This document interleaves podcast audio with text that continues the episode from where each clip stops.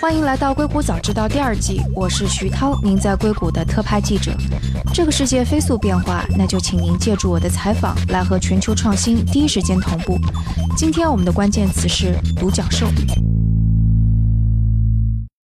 今天和我们坐在一起的是徐浩，他的英文名字是 Howie。他是硅谷著名的连续创业者和投资人，曾经是 VMware 的头号华人员工，也是这家公司网络部门的创业者。他曾经也在硅谷老牌顶级风投机构 Greylock 做过 EIR，也就是入驻企业家。在去年，他也做过我们硅谷早知道第一季的嘉宾。Hello，浩毅，欢迎做客硅谷早知道。谢谢徐涛。其实去年我们在做这个硅谷早知道的时候，你当时已经在做一些新的事情了，但是当时还是处于保密的状态，没有跟大家说是在做什么，对不对？对，一年过得很快。我们那个时候，我们还是在筹划融资的阶段，那是五六月份的时候，所以就做了一家创业公司。对对对，然后到了今年八月份的时候，我们这家公司被硅谷一家做安全云安全的一家公司给收购了。就收购你们的那家公司，其实也是一家独角兽。然后在今年啊四月份的时候，是在纳斯达克上市了。对，今年三月份 Nasdaq 上市上市以后，其实是今年那个 Nasdaq 到目前为止科技公司 performance 最好的一家公司。对，所以你无论是在 Greylock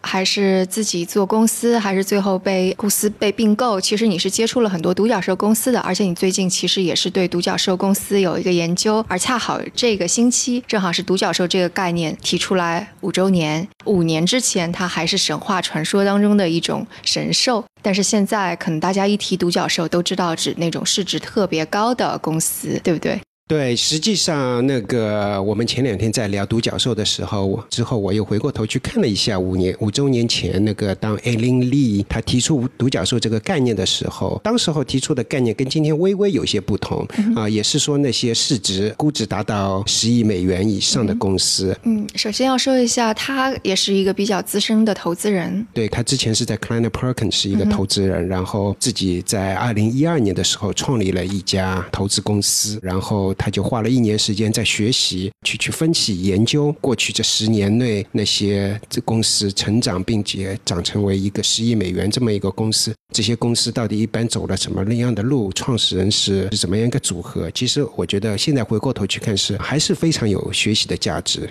嗯。对，当时我看他那篇文章还挺有意思，他也说了一下他是为什么会想出这个名字的。他说他其实想了好多个名字，但就觉得很多名字都好像很没有意思。然后他想到独角兽的时候，觉得非常的符合，因为非常的稀有，而且还符合类似于硅谷的创业者和投资人都希望，嗯，有点理想主义的这种气氛。所以就果真这个名词就引爆了整个投资圈，现在整个世界很多人都应该知道独角兽是指什么了。对的，对的，是一个非常稀有。动物嘛，对，而且是一个非常神话的，对很多创业者来讲，好像是很难达到的一个境界。嗯哼，所以他当时五年前，他除了介绍这个概念之外，他还发现了哪些独角兽背后的一些有趣的共性呢？举几个例子好了，比如说他看创始人，他觉得这这三十九家公司里面，呃，三十五家公司是有几个共同创始人，而不是一个创始人来做的，那就说明有有一些共同创始人还是挺有帮助的。另外，他看了一下，哎，这些创始人很多都是共同创始人，都是以前一起工作过的，百分之八九十的人都是以前啊认识，比如要么是工一起工作过，要是要么是一起学习过。其实这对今天的投资界，包括创业者，其实还是非常有学习价值的。因为你要重新去磨合这么一个关系是可以做到的，但是是非常难，或者说是你不一定有这个时间或者精力去做。所以说，你过去如果能够一起工作过、一起学习过，其实是非常有帮助的。他还提到一点，就是说这些共同创始人。这个组合当中，百分之八十以上至少有一个共同创始人之前也做过一家公司，这也是一个连续创业者。第一家公司不一定是成功的，但是是一个连续创业。因为通常来讲，从投资者的角度来讲，哎，我们看到一个过去创过业的人，他知道创业的艰辛，然后再来做第二次，这个时候我们会有很多加分。然后其他还有一些吗？就是对，还有比如说，他也分析了从国人的角度来讲，我们用的词是 to B 还是 to C，他分析了一下，其实 to B 跟 to C 独角兽是分布是相对来讲是比较平均的，而且从 to B 的，就是那些做企业的这些软件，跟那些做消费者互联网这些公司比起来，它的资本更加 efficient，更加能够能赚钱是吧？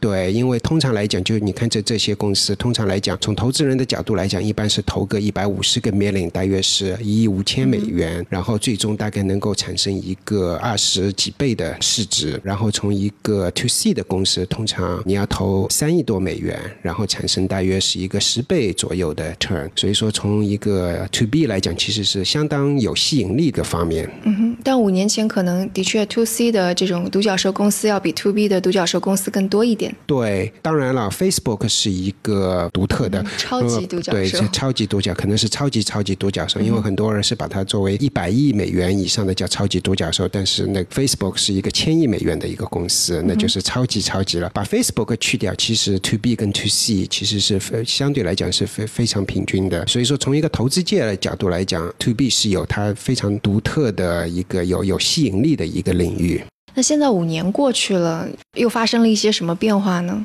变化其实蛮多的。我觉得第一个，其实昨天我还在跟一个朋友，我的一个朋友 Rex，他还问我，他说：“哎，为什么那个以前听独角兽是很少听到？哎，有一个独角兽，现在好像是经常有独角兽，是不是他的一个错觉？”我跟他说：“不是错觉，实际上确实是在美国，二零一三年 e l i n Lee 在提出独角兽这个观点的时候，大约美国一年会产生十个独角兽的公司，到现在为止，平均每年可能产生四十个独角兽公司，这还是美国。”贡献大约百分之四十个独角兽这么一个概念，也就是说，有可能今年是第一次独角兽公司会产生超过一百家这么一个总量，就新的新的，就是二零一八年它才进入独角兽俱乐部的新增加的独角兽，新增加的独角兽，像今年啊，美国可能会新增加四十家，全球范围内可能会新增加一百家独角兽，那也就是说每隔三天就会有一个独角兽出来，所以说这也难怪呃，为什么很多人会哎，以前独角兽是很难得听到。一个概念，今天是会经常提到，对吧？这是数量上面。另外一个是独角兽，在它愿意在一级市场的停留时间会变得更长，就是说，因为我们可以聊一些具体的原因，但是就是它，比如说 Uber、Airbnb 这样的公司，到现在还是没有上市，而且它也一点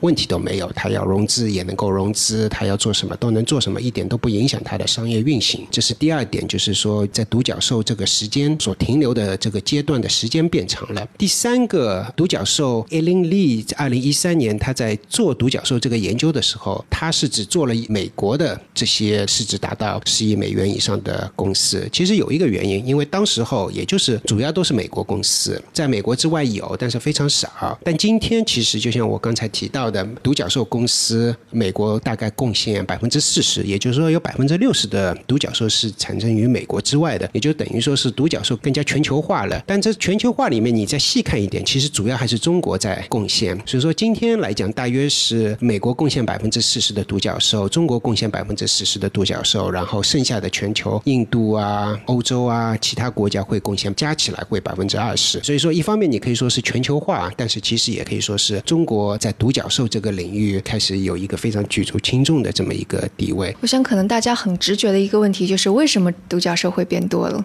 独角兽变多有好几个原因，但是我觉得主要有三个。第一个是以前独角兽的形成是有一些法律上面的一些限制，使得很难变成独角兽，我们可以细谈。第二个是一些创始人觉得，哎，那个在一级市场还是日子过得很好，所以说他就选择在一级市场待的时间呃更加长。第三个我觉得是以前是只有美国有这么一个概念，现在是中国或者全球都有。那比如说第一个来讲的一个必要条件是。是说，从法律上来讲，美国的公司以前在五百个股东的时候，他对公司的披露，他对公司的构成会有比较苛刻的规范，或者说是一些法律的条款。但是，二零一二年的时候，奥巴马总统签署了一个法令，叫 Jobs。这个法令使得这个五百个人股东变成一个两千人股东。那也就说明很多公司它可以在一级市场从变成一个两千人的公司之前。或者说两千个股东之前，不是两千个人，两千个股东之前，他可以做很多以前不能做的事情。其实这一点是一个很大的变化，这也就是为什么在二零零八年的时候，二零一六年的时候，你可能虽然说独角兽这个名词没有，但是独角兽这样类型的公司很少，因为公司涨到一定阶段，你就得上市，因为不上市的话，你就很难去突破这么一个五百个股东的这么一个限制。嗯哼，对，我记得 Jobs 法案出来的时候，其实可能当时大家更多的是探讨的是关于众筹呀这个领域的，但是否会产生独角兽，其实当时很少有人提到。可能五年之后，这个独角兽这个概念是 Jobs 法案更加深远的影响吧？对，其实其实这是一个民主党跟共和党两党都非常推崇的一个法案。当时候他们推崇这个法案的时候，其实初衷其实是想让一些公司上市更加方便一点。当然，它也有一些其他的条款，使得一些公司能够在一级市场的时间能够停留更加长一点，也是有所帮助啊。没有想到的是，其实后面一个更加就是说，大家没有一开始没有以为会产生深远影响那几条法则，倒反而是对我们的经济、对我们的这个创投圈产生的影响更加大。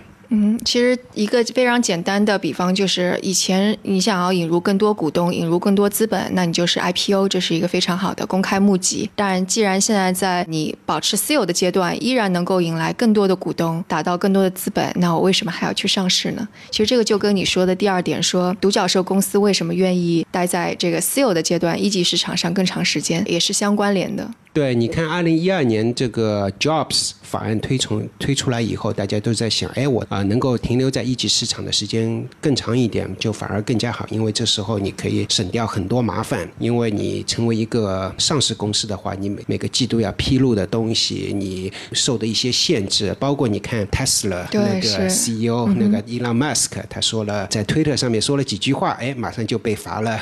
嗯，四亿美元，对对吧？董事长位置也丢了。董事长位置也丢了啊！这都是这都是成为一个上市公司一个怎么说呢？不管是好事还是坏事，是一个受更多限制的地方。那有一些很多那个创始人都会觉得，哎，如果说我同样能够融资，为什么不在一一级市场待的时间更加长一点？然后我想不能说我想干嘛就干嘛，但是至少是限制会少很多。嗯，然后跟这个相关的另外一点就是，虽然这些独角兽公司在一级市场上就是保持私有这个时间更长了，但越到后面轮其实是越需要有大的弹药进来的。然后事实上这个也是有支撑的，对吧？对，这是一个一个是从法律上面来讲，我们刚才提到为什么独角让独角兽产生的一个土壤，另外一个土壤其实是从那个资本市场。艾琳丽在谈起提及这个第一次提及那个独角兽的时候，大概是三十九个公司，今天全球大约。约有三百五十家公司，那三百五十家公司它不上市，但是它还是需要弹药，就像你说的，那弹药从哪里来？其实有一件事情就是过去五年比之前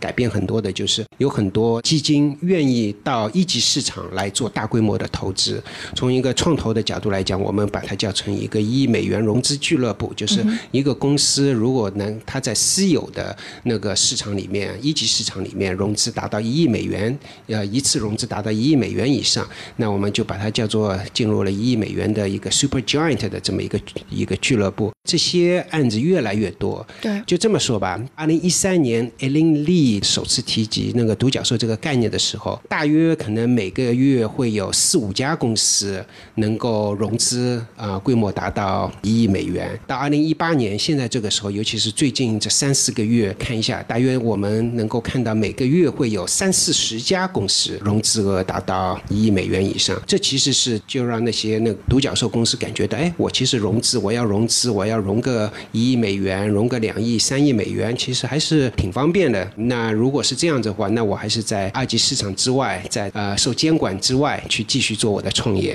然后这些机构哪些是新来的呢？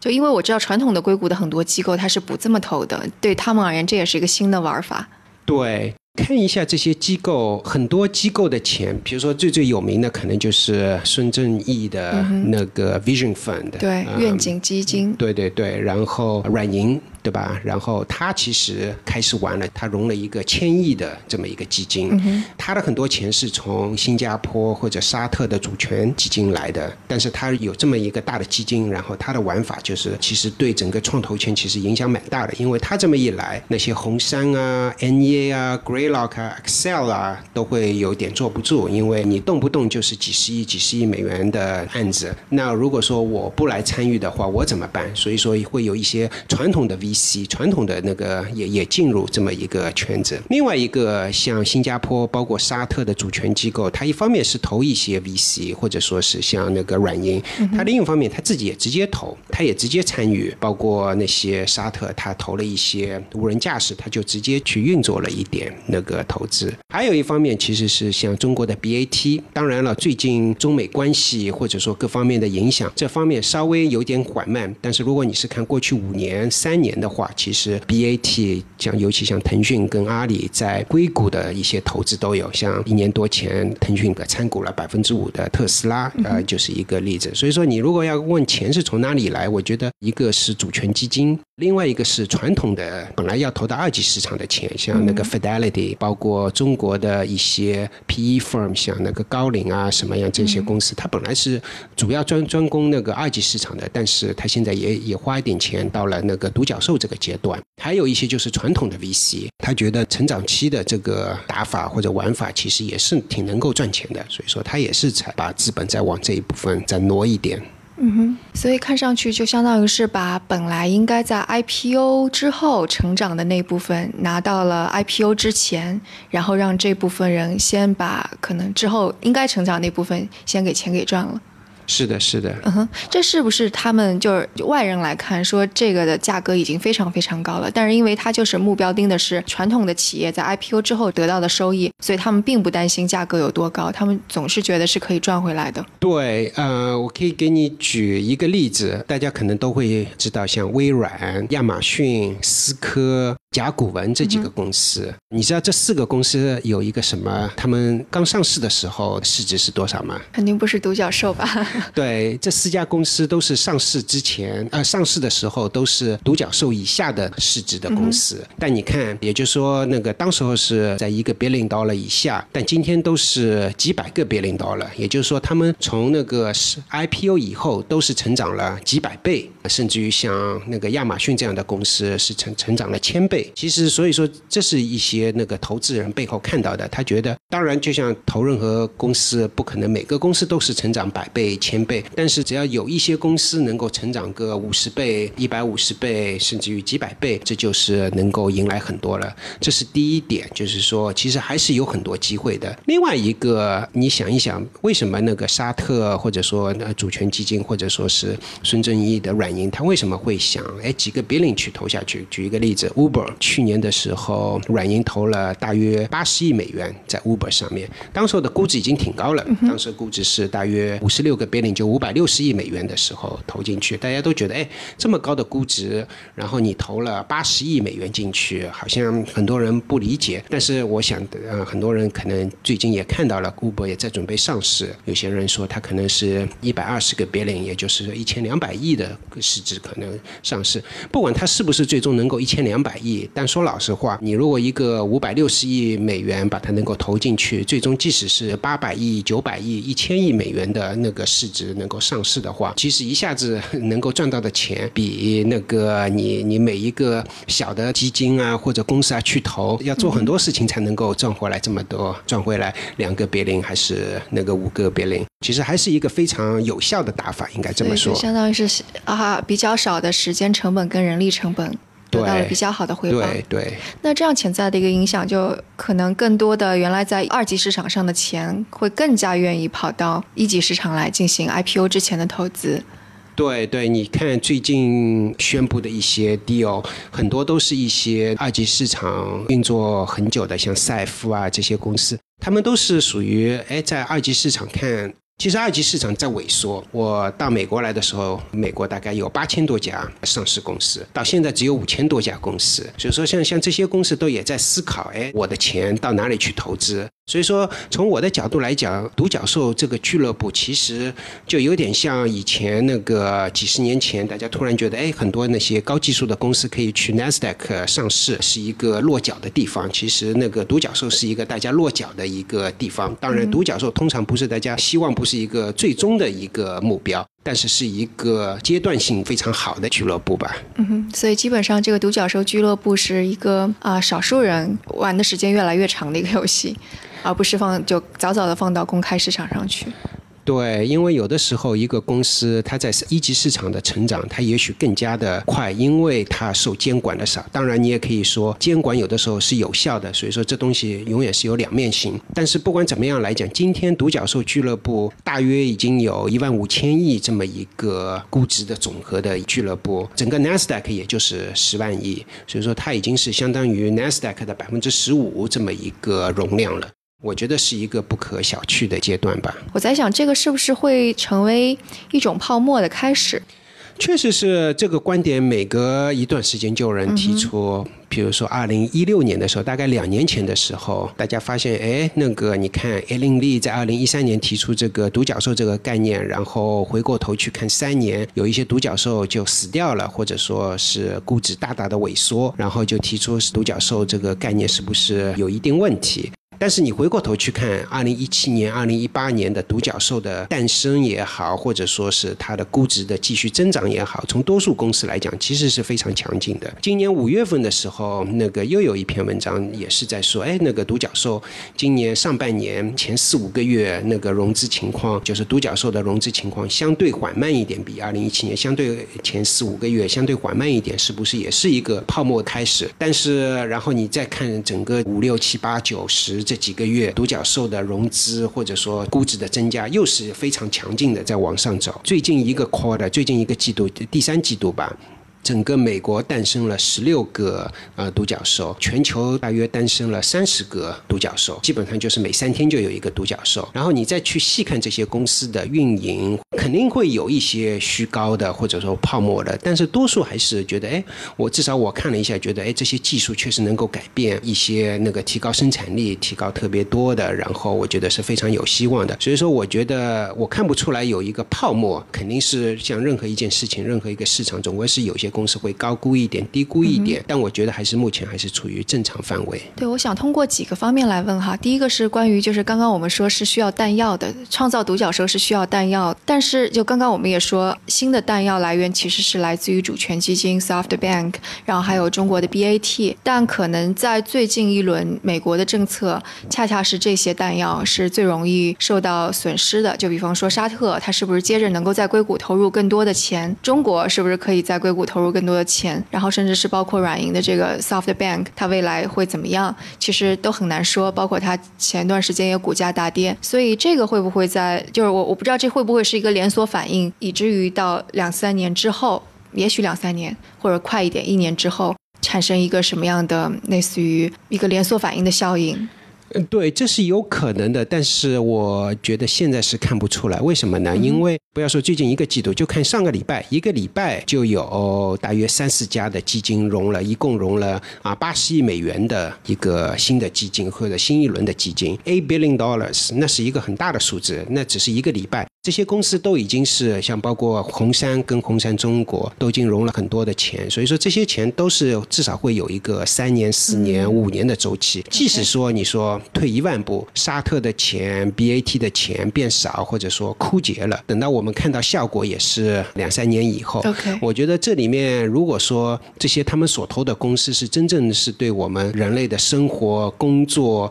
能够生产力能够提高的话，能够把这些那效果。能够看出来的话，那我觉得两三年以后，其实大家会看到，哎，这些独角兽公司还是挺像样的，然后大家愿意投资的意愿也不会改变。嗯，然后跟这个也有关系的另外一个，我我蛮想知道答案的，就是刚刚我们说，在一级市场的阶段，它保留的时间越来越长，然后以至于 IPO 市场萎缩，那这个会产生一些什么连锁反应吗？投行的人可能不一定特别会喜欢，当然这是开玩笑了。对你的观察是对的，从二零一五年开始。在二级市场融资跟在一级市场融资，其实是那个一级市场首次是超过二级市场融资，对于那些独角兽来讲，已经达到独角兽规模的这样的公司来讲，因为以前你想，如果你的估值已经达到十亿美元了，你如果再要去融资，一般都是在二级市场。但从二零一五年开始，多数公司会到一级市场的融资，而且这个差距特别大，有的年份像二零一五年、一六年都是五倍、六倍这么差别。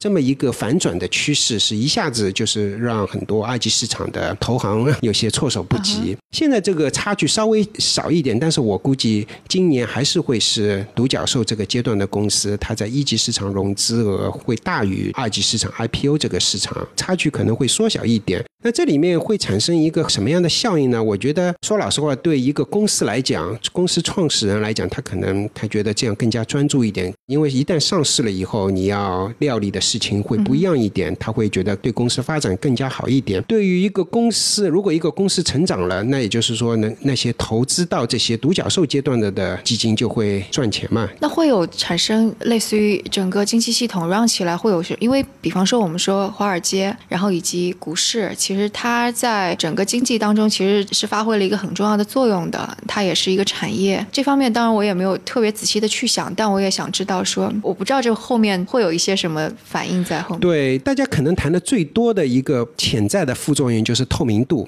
因为一个公司到了几十亿美元这样估值，是不是有足够的透明度？因为我作为一个基金，我来投进来，如果说不像那个华尔街所需要的每个季度都需要披露一些数据，那到底是真是假，是骗局还是怎么样？这里面确实是一个大家想到的一个最大的一个潜在的负面因素。我个人倒并不认为这个效果这么大，因为现在这个世界是一个相对透明的一个世界。我说相对透明一个世界就是。如果 Uber 不告诉我们，不披露它的所有的数据，其实很多靠一些大数据，靠一些对公司的研究，其实大家还是能够感觉得出来，它的营收额大概到底是一个什么范围，到底是不是在增长。所以说，我觉得任何事情总归是有正反两方面。从一方面来讲，你可以说把一个公司放在一个更加有透明度的一个监管下面，也许让这家公司成长是更加健康的成长。但是二级市场并不是个完美的一个地方，很多时候其实你远远。远离这个二级市场也有它的好处，所以说我觉得，首先这是跟哪一家公司有关，另外一个跟创始人也有关。嗯哼，我们来说一说中国的独角兽跟美国的独角兽的区别吧。因为你刚刚也提到说，可能最近五年中国的独角兽成成长的是比美国更加快的。对中国基本上是从五年前大家都不提中国有独角兽这么一个概念，到五年以后，基本上是中国的独角兽跟美国基本上是平起平坐。就像我刚才提到的，全球那个独角兽公司里面，三百五十家公司里面，大概百分之四十是中国，百分之四十是是美国，大约是这么一个情况。所以，那个中国的独角兽跟美国的独角兽相比，会有些什么差别呢？中国的独角兽也是在不断变化。你如果是看过去五年的话，我觉得有两点。第一个，中国的公司从创始到变成独角兽、加入独角兽俱乐部的时间，要比美国公司相对短一点。大约美国公司可能要六年以上，中国很多公司都是四五年就加入了独角兽俱乐部。就是从一个平均值的角度来讲，从这个角度上来讲，发展的速速度更加快，并不是说在中国做独角兽容易，因为你不知道，也许中国的尝试的公司多很多，但是到达那个俱乐部的时间确实是要比美国要要短。这跟中国的市场的那个天花板更加高一点，人口红利、市场大，还有中国以前那个技术的渗透率。低，然后你现在把那些高技术渗透在那个各行各业，马上带来的变化，可能比美国要多，因为美国本来已经是一个技术驱动的，你现在再加一些新的技术，比如说 AI，就人工智能或者怎么样也好，也可能带来新的帮助，但是这个帮助的那个差距会比那个中国的要小一点。所以第一个就是中国公司变成独角兽，从创始到那个变成独角兽的时间要短一点。另外一个，其实我们可以看，其实我观察了一下过去我们。刚才提到第三季度有三十家公司变成独角兽公司，其中大概美国是十六家，之外是十四家公司。你再去看整个公司里面，大约是 To B 跟 To C 是非常平均的，一半一半吧。但在中国也就一家公司，叫一九 P 变成独角兽公司。知道这家公司是一家 To B 的公司，除此之外都是 To C 的公司。这就是一个非常大的一个区别。嗯，所以综合这样看下来，基本上无论是投资人还创业者，其实在创立公司的时候，对自己的预期可能也跟以前不太一样了。对，我觉得任何一个能够把公司做成独角兽的公司，都是能够让我很敬佩的。因为其实我们可以想一个问题：为什么独角兽是一个让人非常值得尊敬的一个俱乐部？你知道，像在美国，一般来说，一个公司上市，它的那个市值中间值大概是一个什么范围吗？哎呀，我还真没有什么概念。大概是五亿美元这么一个概念，也就是说，这个独角兽的门槛是十亿美元，在美国上市公司的一个中间值上市的市值，也就是五亿美元，是它的一半，你就能够看得出来，就是说，独角兽俱乐部的它的门槛是非常高的，是一个上市门槛的两倍。哎，对了，那个刚刚可能有一个数据我们没有讲到，就是独角兽公司上市之后，他们的表现怎么样？是市值会萎缩的很多呢，还是能够保持一种增长？